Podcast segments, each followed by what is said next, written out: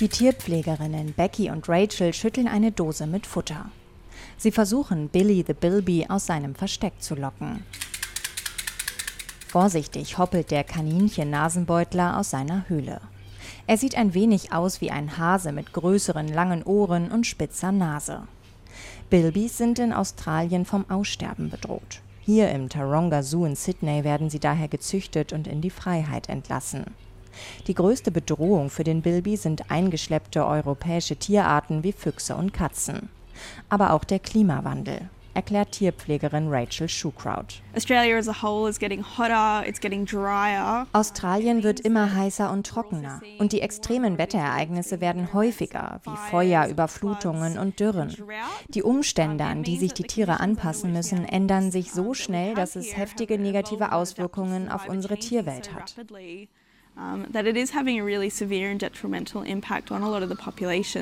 Australien war schon immer ein Land der Wetterextreme.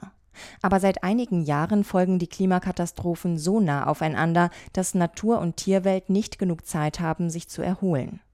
Unter diesen Wetterextremen leidet auch der Koala. Bei den verheerenden Buschbränden im Jahr 2019-20 starben tausende Koalas. Hunderte weitere verhungerten später, weil sie in der ausgebrannten Landschaft keine Nahrung mehr fanden, erklärt Australiens wohl bekanntester Tierschützer Tim Faulkner.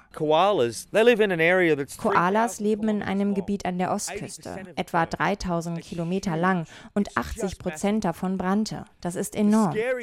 Und das Erschreckende ist, diese Feuer vor zwei Jahren waren in Gegenden, wo es früher nie gebrannt hat.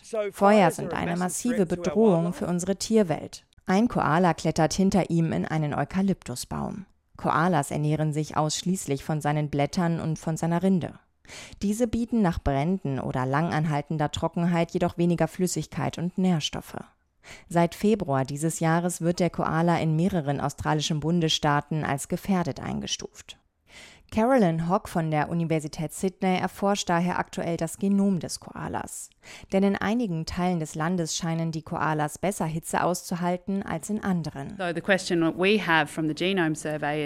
Die Frage, die wir uns in der Genomstudie stellen, lautet, haben Koalas, die eher im Westen leben, eine genetische Varianz, dank der sie Hitze tolerieren können? Und in Zeiten, in denen Australien heißer wird, sollten wir diese Eigenschaft auch in den anderen Populationen züchten, weil sie sonst nicht mit dem Klimawandel zurechtkommen.